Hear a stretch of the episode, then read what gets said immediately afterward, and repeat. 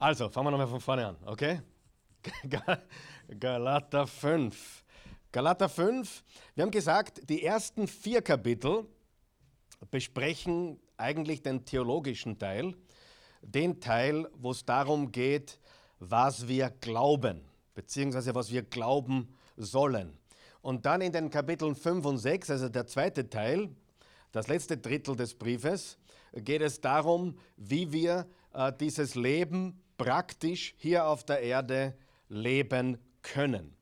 Das eine ist, wir sind errettet oder erlöst durch den Glauben, also durch die Gnade Gottes, durch Jesus Christus, durch den Glauben alleine sind wir vor Gott gerecht, ohne dass wir irgendetwas dazu beitragen können. Und das ist sehr wichtig.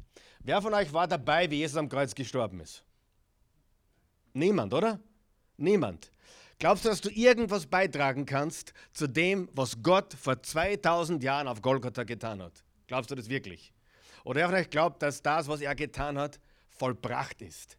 Im Johannes 19, Vers 30 steht, es ist vollbracht. Das waren eine, einige der letzten Worte, die Jesus am Kreuz von sich gegeben hat. Okay? Also in den ersten vier Kapiteln geht es darum, was wir glauben und jetzt im zweiten Teil geht es darum, wie wir leben im Glauben. Das eine ist, wie wir gerettet werden oder wie wir erlöst werden oder wie wir ins Reich Gottes kommen, wie wir neu geboren werden. Und das ist alleine durch die Liebe, die Gnade Gottes und durch unseren Glauben an das, was Gott getan hat. Und dem haben wir nichts hinzuzufügen, außer zu sagen, danke ich nehme dankend an, was du Gott für mich getan hast. Das ist das Evangelium. Alles, was wir dazu tun würden wollen oder tun würden wollen, wäre eigentlich zu sagen, Gott, deine Gnade ist nicht genug. Jesus, was du getan hast, ist nicht ausreichend. Ich muss nachhelfen, ich muss etwas tun, damit ich mir den Himmel verdienen kann. Aber du kannst den Himmel ganz und gar nicht verdienen. Wir schauen uns heute die ersten 15 Verse an. Wir haben schon ein bisschen reingearbeitet letztes Mal, aber heute werden wir hoffentlich äh, mit dem Vers 15 dann abschließen können. Äh, aber es geht darum, Leben im Geist oder Leben durch den Geist Gottes in der Kraft des Heiligen Geistes. Also nicht im Fleisch, nicht aus eigener Kraft, sondern durch die Kraft Gottes sollen wir leben. Und was Paulus sagt ist, so wie wir gerettet wurden, so wie wir gerecht gesprochen wurden, nämlich durch den Glauben alleine, so sollen wir auch leben. Leben im Glauben. Deswegen sprechen wir auch von einem Glaubensleben und wir sprechen von einem Leben in der Kraft des Heiligen Geistes im Glauben und ein Leben in der Freiheit. Und ich lese aus der Lutherbibel und ich liebe es, wie dieses Kapitel beginnt. Es ist wirklich extrem stark, wie er dieses Kapitel beginnt. Er sagt im Galater 5, Vers 1, zur Freiheit hat Christus uns befreit. Doppelt erwähnt er das Wort Freiheit bzw. befreit. Gleich zweimal sagt er uns in einem Satz, Freiheit ist das, worum es geht. Zur Freiheit hat Christus uns befreit. So steht nun fest, das ist sehr wichtig, und lasst euch nicht wieder das Joch der Knechtschaft auflegen. Das heißt, wir sind frei, wir sollten als Befreite leben und wir sollten alles daran setzen, dass wir uns nicht wieder versklaven lassen, dass wir uns nicht unter ein Joch der Knechtschaft begeben, wo wir sozusagen glauben, äh, es ist nicht genug, ich habe Gott enttäuscht, mein Gott ist sicher böse auf mich oder er ist sicherlich nicht zufrieden mit mir und das ist deswegen passiert, weil ich meinen Zehnten nicht gegeben habe, deswegen ist die Waschmaschine zusammengebrochen das ist alles Humbug, liebe Freunde. Es gibt eine Strafe und die wurde bereits bezahlt. Das ist vor 2000 Jahren am Kreuz. Das, was du erlebst, ist keine Strafe Gottes. Punkt. Das ist eine Irrlehre. Oh, der erlebt das, weil Gott ihn straft. Nein, oft sind es ganz einfach Saat und Ernte, Faulheit, Dummheit, ja, führt zu Problemen im Leben, oder? Entscheidungen des Menschen. Die Christi hat so coole Sachen gesagt die letzten Tage. Weißt du, das mit dem Teufel ist so übertrieben. Der Mensch ist so fleischlich, er zerstört sich eh selbst. Sie hat so vollkommen recht. Denke mal über dein Leben nach. Was muss der Teufel da noch nachhelfen? Jetzt ehrlich. Was muss der Teufel in dein. Gibt's den Teufel? Ja. Greift er uns an? Ja. Wer von euch weiß, wir geben ihm viel zu viel Bedeutung und wir glauben oft, dass es der Teufel war, wo es nichts anderes war als unser Mangel an Disziplin, unsere schlechten Entscheidungen und Dinge, die wir zugelassen haben oder nicht getan haben oder getan haben.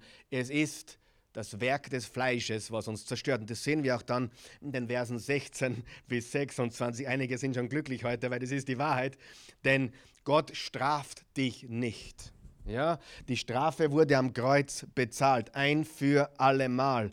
Und jeder Mensch auf dieser Erde lebt unter dem Gesetz der Schwerkraft, lebt aber auch unter dem Gesetz von Saat und Ernte. Darum ist es nicht verwunderlich, dass du nichtgläubige Menschen kennenlernst, die scheinbar glücklicher sind wie gläubige Menschen. Ist das nicht paradox?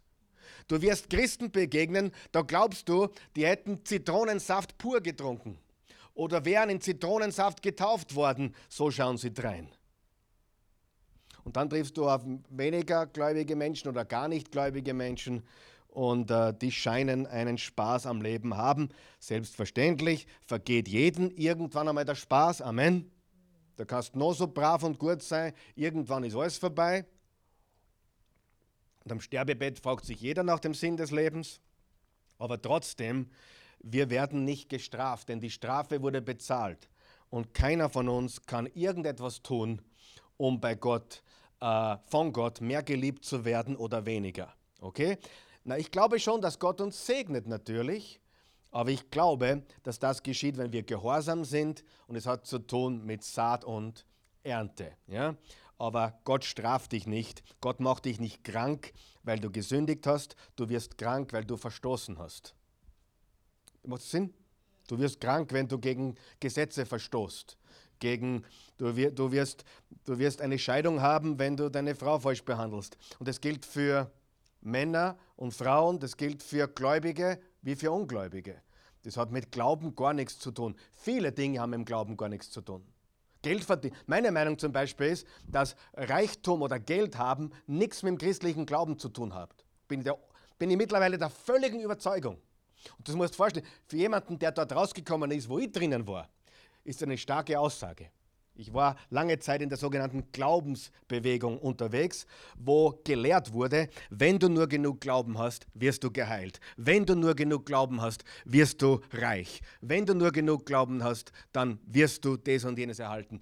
Und das hat ehrlich gesagt mit dem Glauben recht wenig zu tun, sondern mit Fleiß, mit Saat und Ernte und mit diesen Dingen. Und da gibt es eben Menschen, die nicht glauben, die das besser leben, wie Menschen, die glauben, teilweise, oder?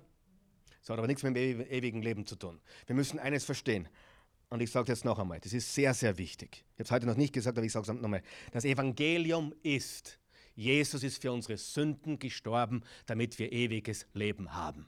Punkt das, die Vergebung der Sünden ist das ewige Leben, nicht irdischer Reichtum. Ja? Johannes 10, Vers 10, ich bin gekommen, damit ihr Leben habt und es in Fülle habt, hat nichts mit dem neuen BMW oder Mercedes zu tun. Es hat zu tun, dass du ewiges Leben hast und wer von euch weiß, man kann ganz wenig haben und es kann einem richtig gut gehen. Man kann ganz wenig haben, man kann eine Freude haben, das würden manche mit ihren Milliarden gerne kaufen, aber es ist unmöglich. Ja? Und ich bin Menschen begegnet, die sind krank gewesen, die waren besser drauf wie Menschen, die in Gesundheit leben, weil sie das, was sie äh, empfangen haben, das ewige Leben, nicht und Gott nicht, äh, äh nicht die Schuld geben für irgendetwas und auch nicht ähm, abhängig machen von den Umständen, die sie erleben. Christus hat uns frei gemacht, um frei zu leben. Und das bedeutet, wir haben eine ewige Gewissheit. Und ich habe letztes Mal schon ein bisschen damit angefangen, äh, gesagt, ewiges Leben. Wie lange ist ewiges Leben? Ha? für ewig. Wie kann man es dann verlieren? Wenn du, wer, wer, wer glaubt, dass er ewiges Leben empfangen hat? Okay. Wie lange ist ewiges Leben? Äh, und ich bin gekommen, ihnen Leben zu geben, bis sie daneben hauen. Und ich bin gekommen, ihnen ein ewiges Leben zu geben, bis sie in Sünde fallen.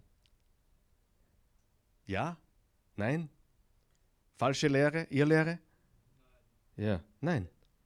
Ewiges Leben beginnt in dem Moment, wo du Jesus angenommen hast. Und es das heißt deswegen ewiges Leben, weil es ewig ist. Wann startet ewiges Leben? Mit deiner Entscheidung für Christus, nicht mit deinem Tod.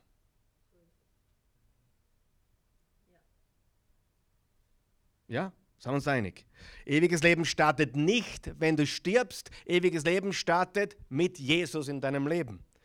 Äh, und nicht ewiges Leben oder ich gebe dir Leben, bis du Mist baust. Und im Galater 5 und 6 geht es darum, dass wir jetzt in diesem neuen Leben leben, dass wir uns von nichts und niemand mehr abbringen lassen, in diesem neuen Leben leben. Und dass, wie wir erlöst wurden durch Glauben, so können wir auch siegreich leben. Okay?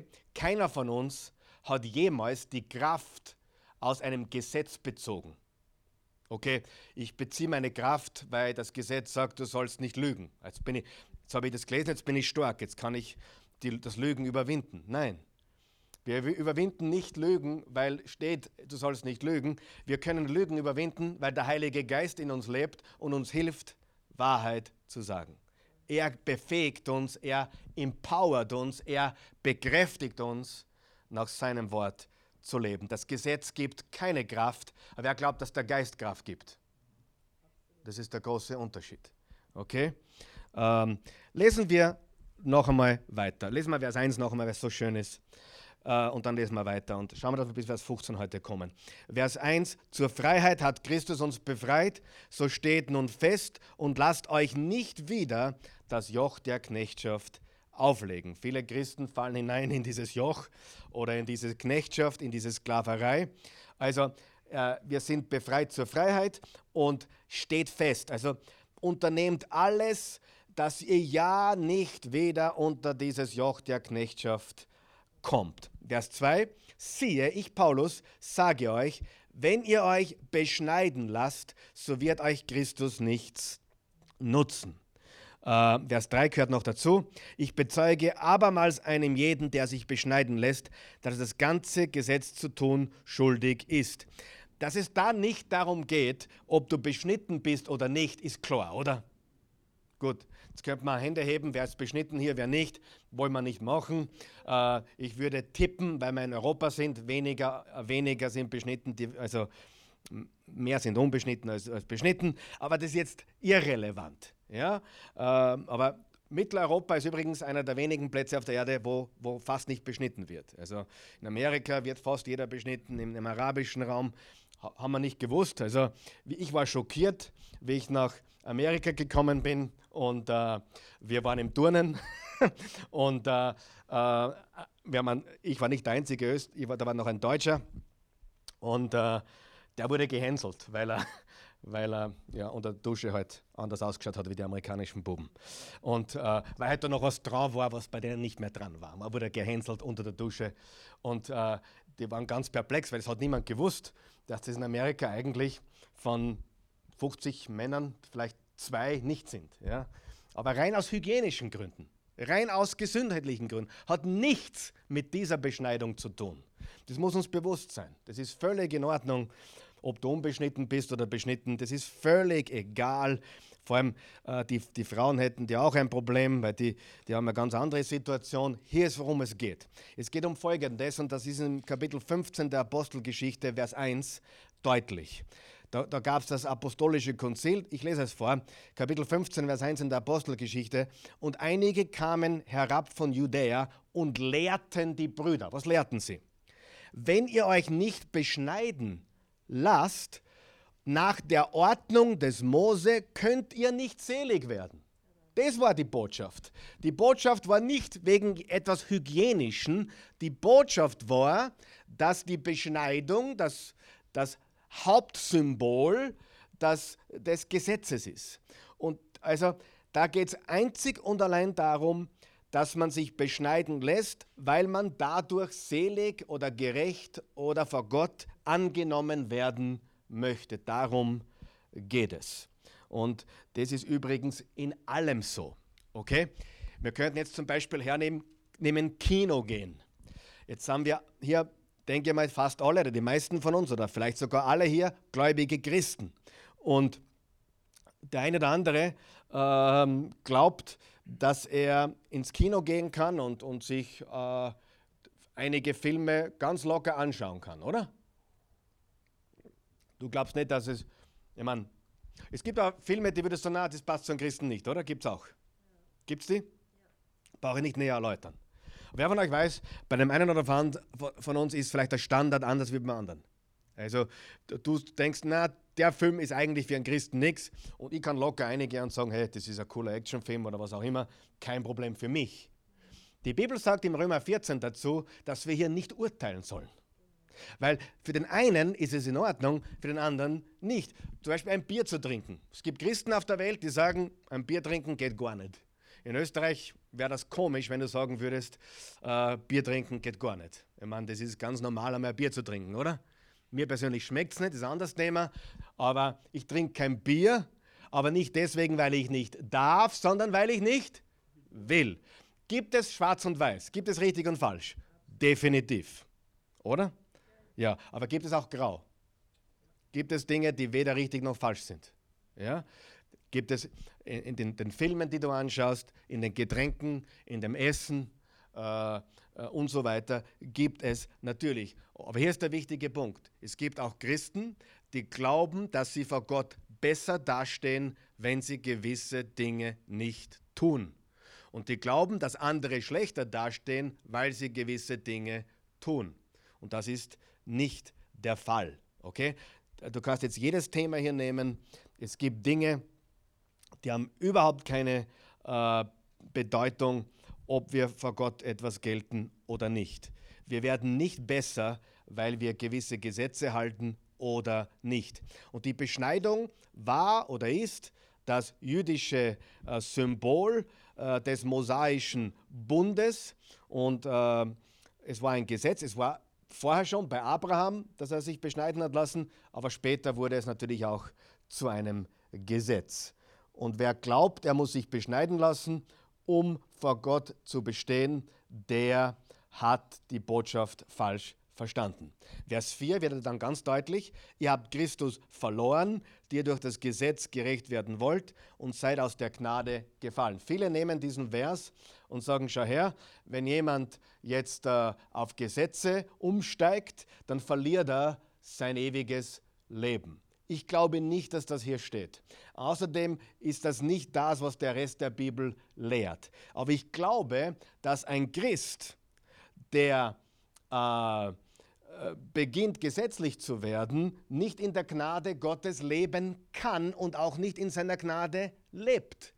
Es ist ihm quasi die Gnade in seinem christlichen Leben nichts nützlich. Das ist das, was ich glaube, dass hier steht. Vor allem hat er ja an die Gemeinden in Galatien geschrieben. Und er be behandelt sie in jedem Kapitel wie Christen. Oder?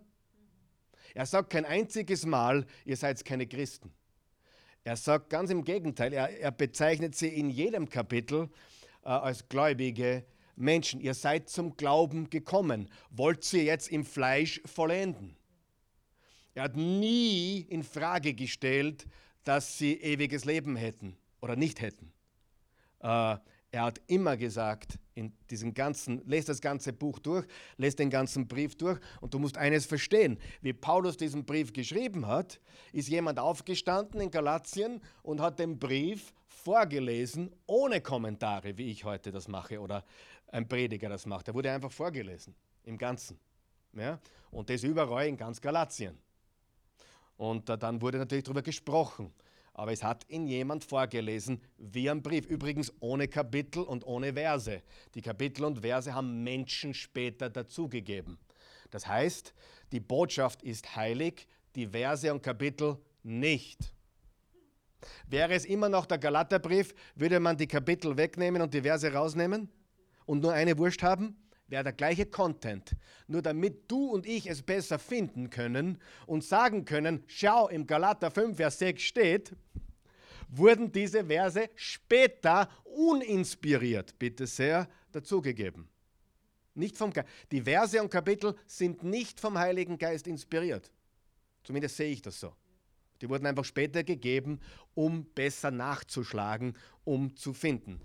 Die Botschaft ist inspiriert und die wurde in einer Wurst vorgelesen und da kann es nicht darum gehen, dass man sein Heil verliert. Es geht aber wirklich darum, dass man nicht in der Gnade lebt, dass einem Christus in diesem Leben eigentlich nichts bringt, wenn man versuchen will, im Gesetz gerecht zu werden. Vor allem müssten ja dann die meisten Christen ihr Heil schon längst verloren haben, denn es gibt viele gesetzliche, oder? Sehr viele. Gut. Also, ihr habt Christus verloren, die ihr durch das Gesetz gerecht werden wollt und seid nun aus der Gnade gefallen. Und ich glaube, Paulus sagt hier noch etwas ganz Wichtiges. Es gibt zwei Systeme und die vertragen sich gar nicht. Entweder du vertraust auf Gottes Gnade oder du willst selbst gerecht werden. Schau, wenn jemand sagt, ich brauche Jesus nicht, ich, ich bin gut, dann ist er nicht gerettet, oder?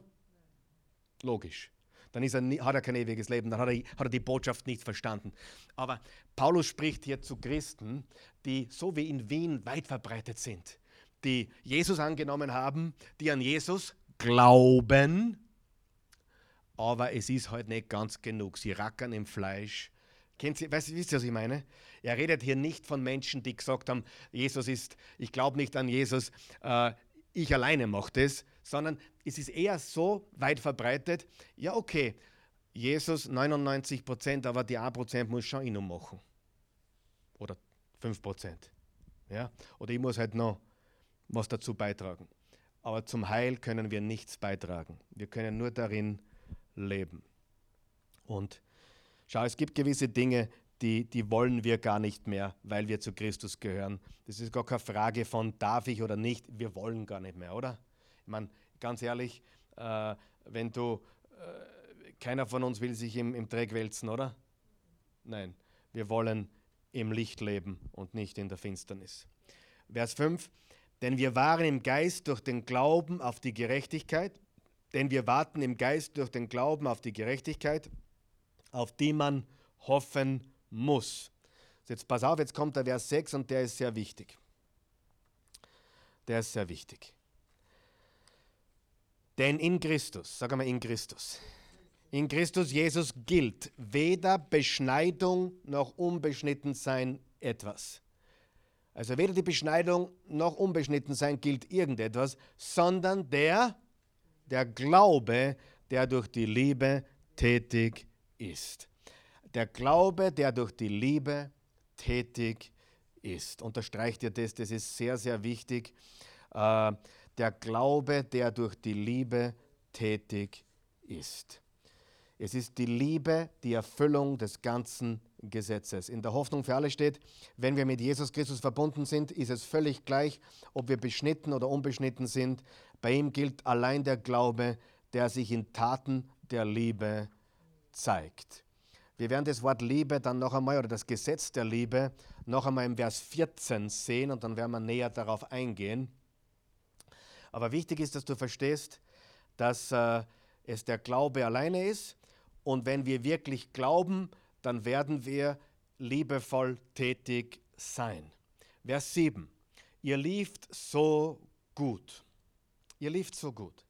Wer hat euch aufgehalten, der Wahrheit nicht zu gehorchen? Jetzt deutet er wieder an, dass es da Menschen gibt, oder er spricht es direkt an, dass es da Menschen gibt, die sie äh, abbringen wollten äh, vom Weg. Wer hat euch aufgehalten? Wer hat euch versucht, von der Wahrheit des Evangeliums wegzubringen?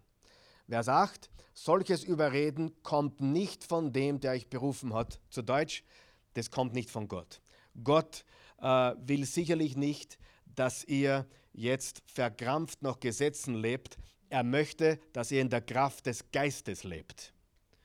Wer glaubt, dass der Heilige Geist in dir lebt? So, was hat jetzt mehr Kraft? Jetzt ehrlich, was hat mehr Kraft? Du sollst nicht lügen, du sollst nicht Ehe brechen, du sollst nicht töten.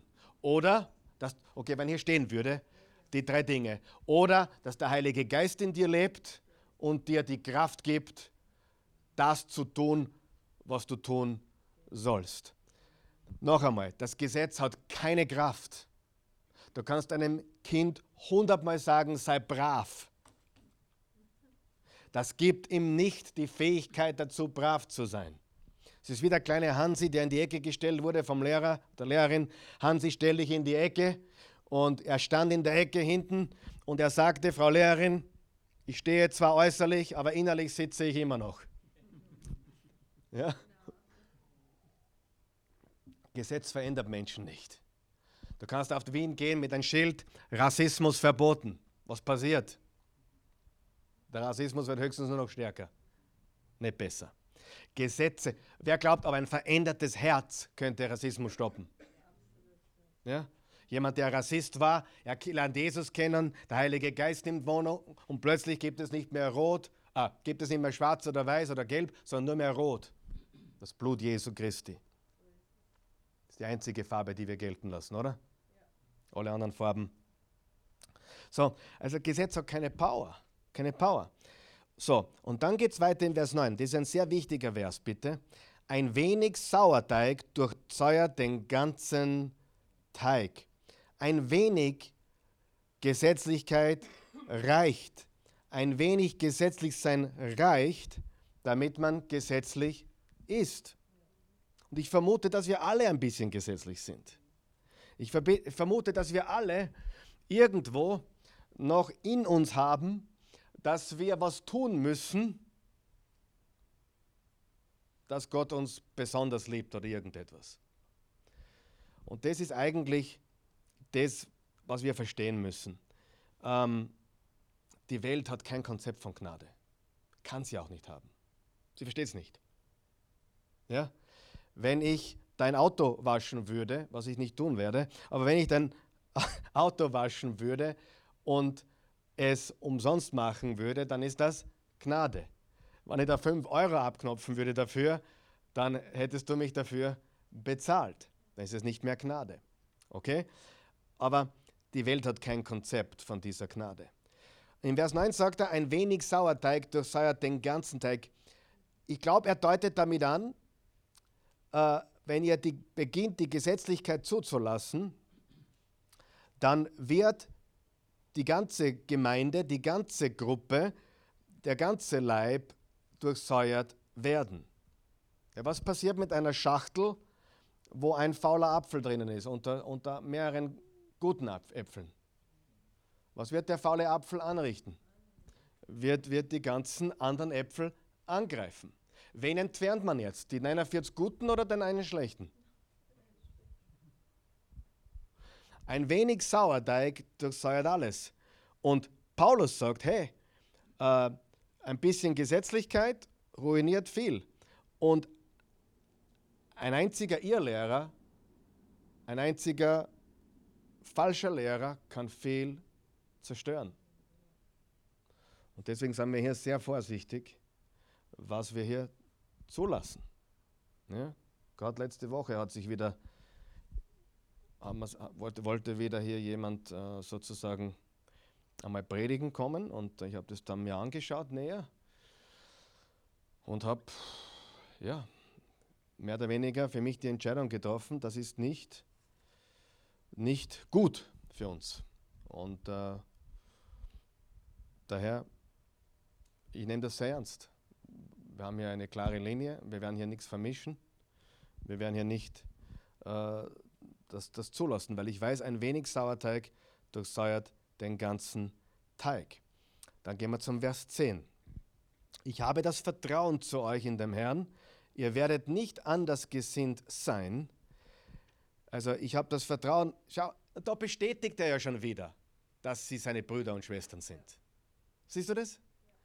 Wie kann man Vers 4 nehmen und sagen, die, sind, die, sind, die haben das ewige Leben verloren? Das, das ist nicht, was hier steht. In Vers 10 steht, ich habe das Vertrauen zu euch in dem Herrn, ihr werdet nicht anders gesinnt sein. Ihr werdet euch wieder besinnen. Was macht man mit jemandem, der, der Jesus angenommen hat, mit Feuer und Liebe und gesetzlich wird? man versucht, diesen Menschen liebevoll wieder auf den Weg der Gnade zurückzubringen. Weil es gibt nur den Weg der Gnade oder des Gesetzes. Und ständig will sich dieser Sauerteig einmischen äh, und vermischt werden, aber deswegen sind so viele Christen verwirrt. Viele Christen, ich sage es ganz ehrlich, in, vor allem hier in Österreich, die haben keine gute Lehre. Jetzt habe ich es gesagt. Keine gute Lehre. Nein. Die vermischen Birnen mit Äpfel und Eures mit Neuen Testament. Lesen wir das Alte Testament? Ja, aber wir verstehen es richtig. Das Alte ist erfüllt. Ja? Und aus diesem Grund äh, ist dieser Galaterbrief insbesondere wichtig. Und ich habe Vertrauen an euch in dem Herrn. Ihr werdet nicht anders gesehen sein. Wer euch aber irre macht, der wird sein Urteil tragen, er sei, wer er wolle. Die werden schon von Gott zur Rechenschaft gezogen. Aber ihr bitte besinnt euch auf die Botschaft, die ihr von mir gehört habt. Äh, durch die Gnade Gottes allein, durch den Glauben allein, durch Christus alleine. Vers 11. Ich aber, liebe Brüder, wenn ich die Beschneidung noch predige, warum leide ich dann Verfolgung? Dann wäre das Ärgernis des Kreuzes aufgehoben. Sieht, dem Paulus ist sogar unterstellt worden, dass er die Beschneidung predigt. Und ich glaube, es ist meine Vermutung, es ist deswegen, weil, wer kann sich erinnern, in der Apostelgeschichte 16, Vers 3, hat er den Timotheus beschneiden lassen. Wer kann sich erinnern? Ja? Und das hat er aus ganz bestimmten Gründen getan. Und was uns natürlich zeigt, dass es nicht, es ist überhaupt kein Problem, sich beschneiden zu lassen. Äh, es ist nur ein Problem, wenn man dadurch selig oder gerettet werden will. Ich gehe sogar einen Schritt weiter. Sogar die Taufe kann ein Problem sein. Wenn du glaubst, dass dich taufen lassen dich vor Gott gerecht macht, dann musst du mal hören, worum es wirklich geht. Der Glaube alleine rechtfertigt dich. Warum lassen wir uns taufen? Um ein sichtbares Zeichen zu setzen. Ja? Ich habe einen Ehering, ja? Ist der Ehering meine Ehe? Das ist ein Symbol.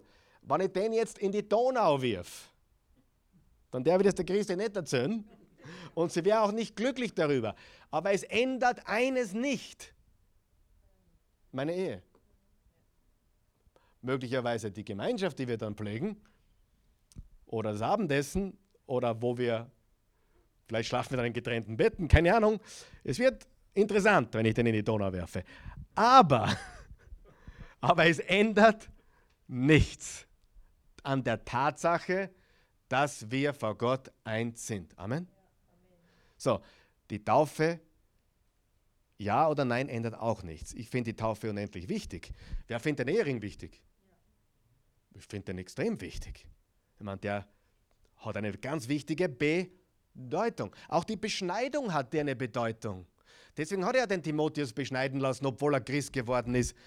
Weil er wollte einfach auch ein Zeichen setzen. In dem Fall war es richtig, haben wir ja besprochen in der Apostelgeschichte. Wollen wir jetzt nicht, nicht näher erläutern.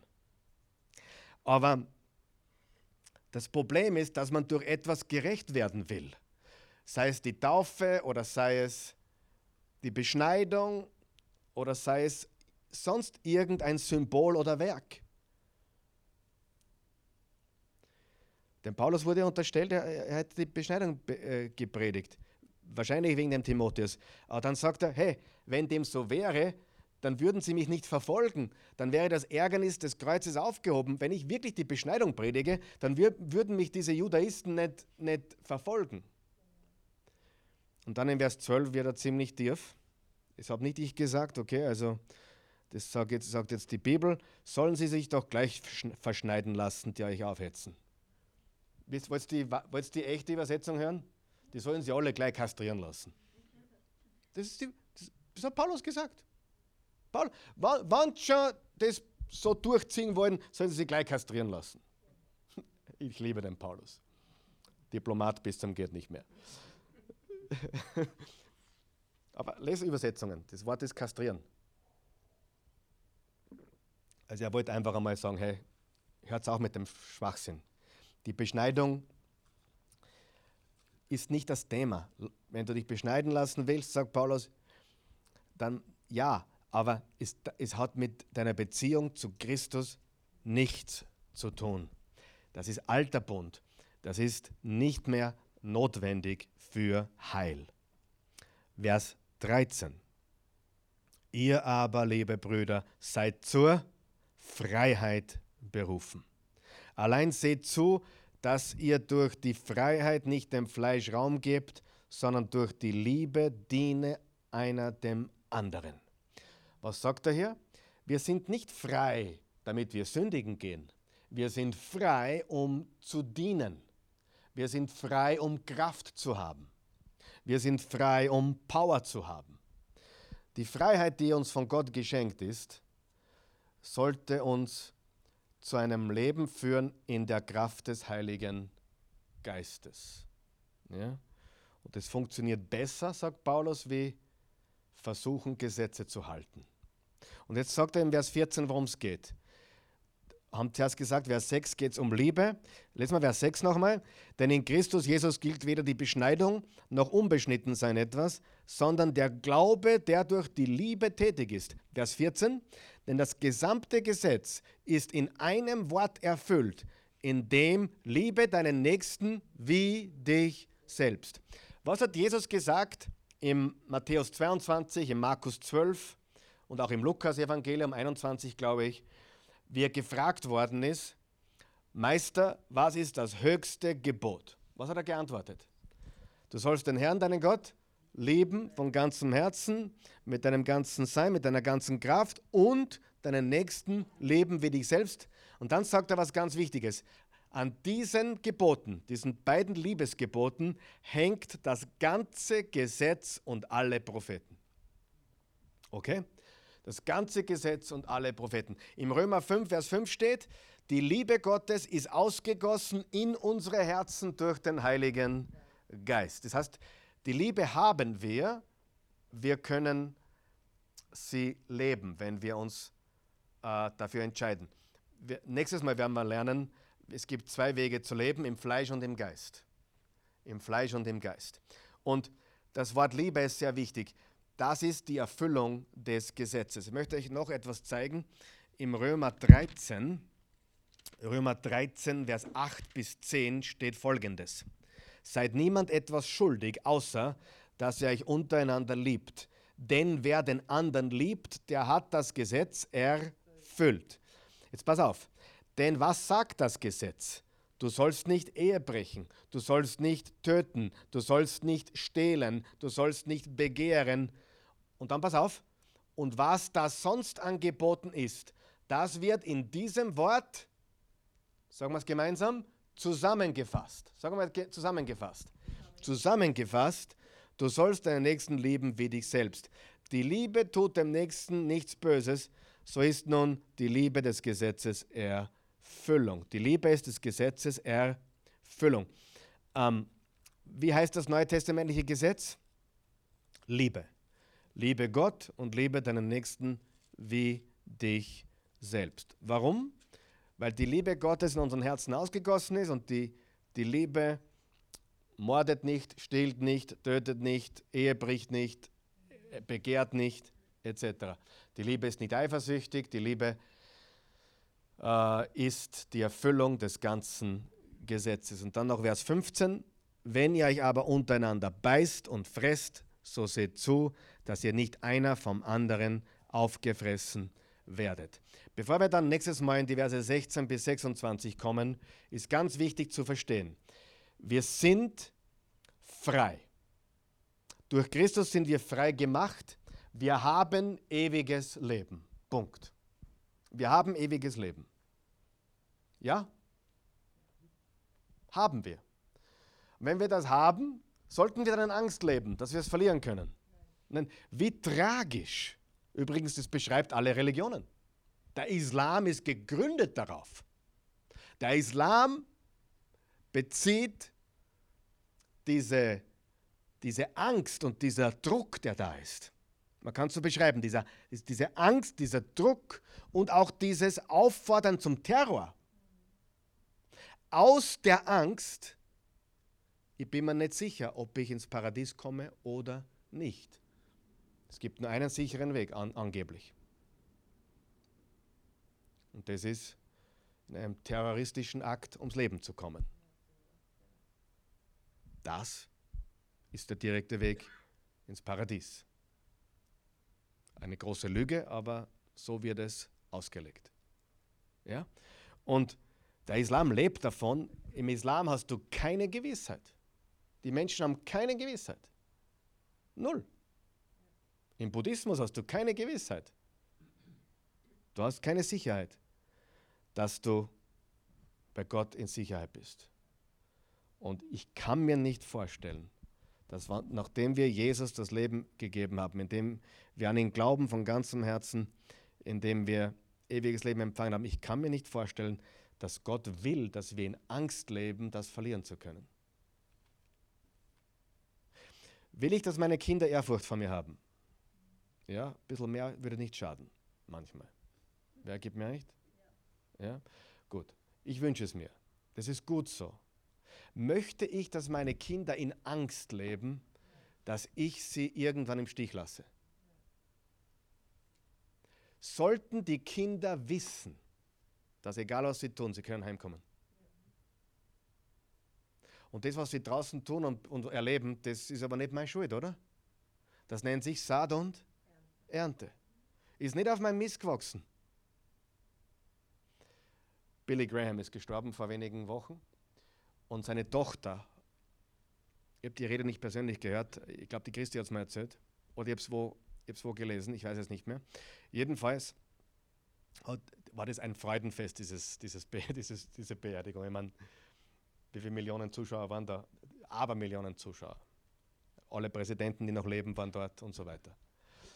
Ähm, Donald Trump hat auch gesprochen, hat sogar gepredigt. Wahnsinn, ja. Was, die, also die Worte, was er gesagt hat, waren sensationell über Jesus. Also wie auch immer, wer da dahinter steckt, aber er hat so genial von Jesus geredet, das müsst ihr euch anschauen. Ist fast, fast unheimlich, was Donald Trump über Jesus gesagt hat und über Billy Graham, seinen Glauben an Jesus. Aber seine Tochter hat gesprochen und seine Tochter, und da sieht man auch, dass man keine, man hat, kein, man hat keine man hat keine Gewissheit bei den eigenen Kindern. Man kann sein Bestes tun und sie hoffentlich auf den richtigen Weg äh, geleiten, aber man hat auch hier keine Gewissheit. Und seine Tochter hat einen Mann heiraten wollen und äh, sie war jung. Und der Billy Graham, also ihr Vater, hat ihr gesagt, sie erzählt das bei der Beerdigung, ihr Vater hat ihr gesagt, Liebling, ich glaube nicht, dass dieser Mann für dich der Richtige ist. Ich glaube nicht, dass er, ich meine, das denkt jeder Vater, sagen wir mal ganz ehrlich. Aber, äh, aber in dem Fall war es ernst gemeint von ihm und ehrlich und aufrichtig von Gott gehört. So, so beschreibt sie das. Und hat ihr gesagt, du Liebling, Töchterchen, das, das, ist, das ist nicht, das ist, das ist nicht, das wird nicht gut, mach das nicht. Sollte ein Vater das tun, wenn er das spürt? Sicher. Ich glaube, das ist gut so. Er hat das, hat das getan Sie hat ihn trotzdem geheiratet. Wer von euch weiß, da kann jeder mit der Billy Graham was machen. Niemand. Das ist einfach so. Die, die, die, die Mama von der Christi hat was Weises gesagt. Sie hat gesagt, es kommt der Tag, da machen die Kinder, was sie wollen. Ich sage euch das, das, das schmerzt. Äh, wenn sie erwachsen sind, das schmerzt. Das schmerzt wirklich. Äh, und ich bin heute der hundertprozentigen Überzeugung, dass alle, die kleine Kinder haben, die sollten das genießen, solange sie können. Weil ein kleines Kind zu erziehen, ist ganz was anderes wie ein Teenager zu erziehen. Und tut auch viel mehr weh, oder? Ein kleines Kind kann da nicht wehtun. Ein Teenager kann da richtig wehtun, oder? Und dann, wenn die Erwachsenen auch was tun, was du nicht richtig findest, wie, wie im Fall von Billy Graham, das tut ganz weh. Sie hat es trotzdem getan, sie hat ihn trotzdem geheiratet. Es kam, wie der Billy ihr also der Papa ihr gesagt hat, es war die Hölle auf Erden. und sie hat sich scheiden lassen. Und äh, sie hat angerufen zu Hause und gesagt, ich komme nach Hause. Sie ist nach Hause gekommen und, die, und er stand on the porch, wie sagt man auf Deutsch? Auf der Türschwelle. Ist ihr entgegengelaufen und hat sie umarmt und gesagt, willkommen zu Hause. Weißt du, das ermutigt mich, egal was du durchmachst, was ich durchmache, Menschen haben einen freien Willen. Sie können tun, was sie wollen. Sie können tun, was sie wollen. Manchmal ist es aufgrund unserer Fehler, manchmal nicht. Aber auch in diesem Fall sieht man, ähm, wie bin ich darauf gekommen, jetzt keine Ahnung. Was, irgendwas wollte ich sagen mit diesem Punkt. Es war wichtig, es war eine Illustration gewesen, aber jetzt habe ich vergessen, was ich sagen wollte. Oh, aber trotzdem gut, oder? Keine Ahnung, was ich sagen wollte, ist so völlig egal. Ich muss mal trinken, vielleicht fällt es mir ein.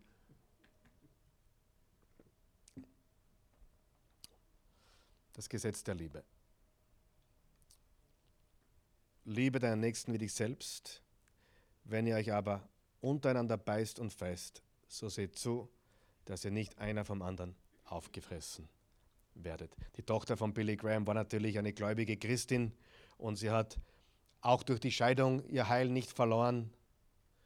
Okay, wir müssen mal verstehen, dass es in diesem Buch nie, bitte, wenn du die Verse zum Beispiel nicht verstehst, wie Galater 5, Vers 4, aus der Gnade gefallen oder Christus verlieren, du musst das, das ganze Galater, du musst den ganzen Galater richtig verstehen, du musst die ganze Botschaft des Evangeliums richtig verstehen und da kannst du nicht auf diesen Schluss kommen.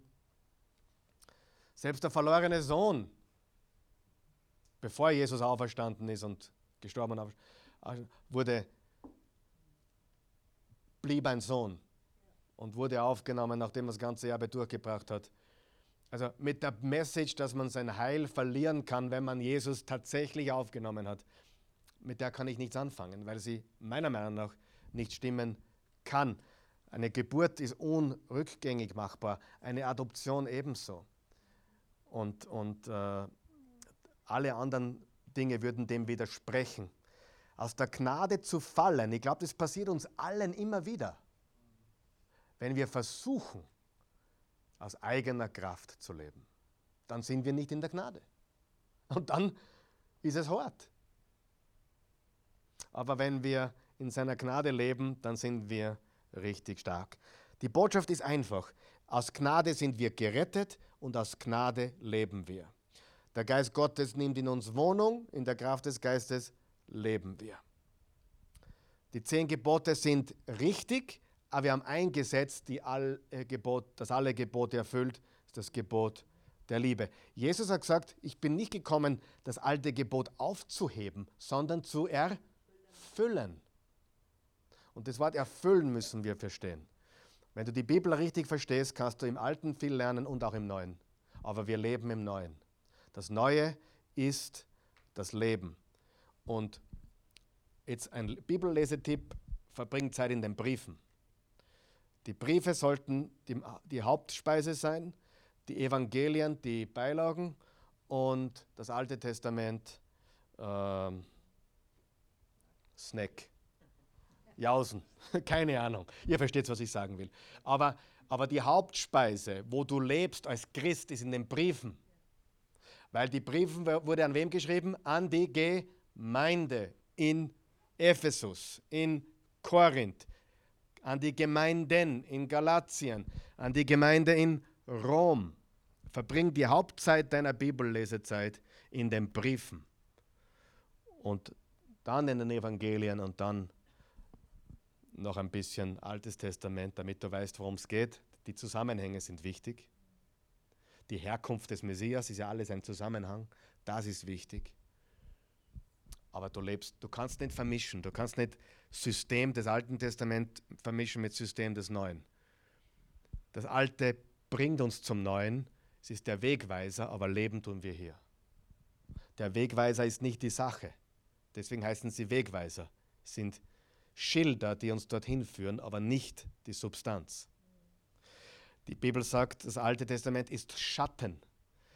Das Neue ist Substanz. Der Schatten zeigt uns, da ist was. Aber wenn du einen Schatten von mir siehst, wenn ich da um die Ecken komme, siehst du mich noch nicht, aber du siehst meinen Schatten. Und der Schatten zeigt aber, hey, da ist was, was interessant ist. Und das Alte Testament ist ein Schattenbild oder Schattenbilder, die auf Jesus hinführen. Und wenn du verstehst, dass es aus Gnade alleine ist, dann lebst du frei. Und abgesehen davon, wie kannst du frei leben, wenn du unter Angst lebst? Die größte Angst ist die Angst vom Sterben. Und wenn wir Christen nicht sicher wären, dann hätten wir ständig Angst, oder? Eigentlich wären wir die miserabelsten Menschen auf der Erde. Wenn der Christ sein Heil verlieren könnte, dann wären wir die miserabelsten Menschen auf Erden, weil die Welt macht sich nicht so viel Gedanken wie wir. Hoffentlich habe ich es nicht verbockt. Wir sind frei. In Jesu Namen. Amen. Beten wir. Guter Gott, ich danke dir für dein heiliges Wort. Jesus, ich danke dir. Du bist das Wort. Du bist das lebendige Wort. Du bist der Weg, die Wahrheit und das Leben. Jesus, du hast gesagt, dass wenn du weggehst, gibst du uns den Heiligen Geist. Du legst uns den Heiligen Geist ins Herz. Und damit Liebe, Freude, Frieden und alles, was dazugehört. Hilf uns in der Kraft des Heiligen Geistes zu leben äh, und nicht gesetzlich, sondern in deiner Kraft zu leben. Nicht, nicht nach dem Gesetz, sondern in der Kraft des Geistes. Das ist viel effektiver, viel effizienter und viel kraftvoller. Darum bitte ich dich. Hilf uns in Liebe zu leben, wenn es schwer ist. Hilf uns in deiner Gnade zu leben. In Jesu Namen.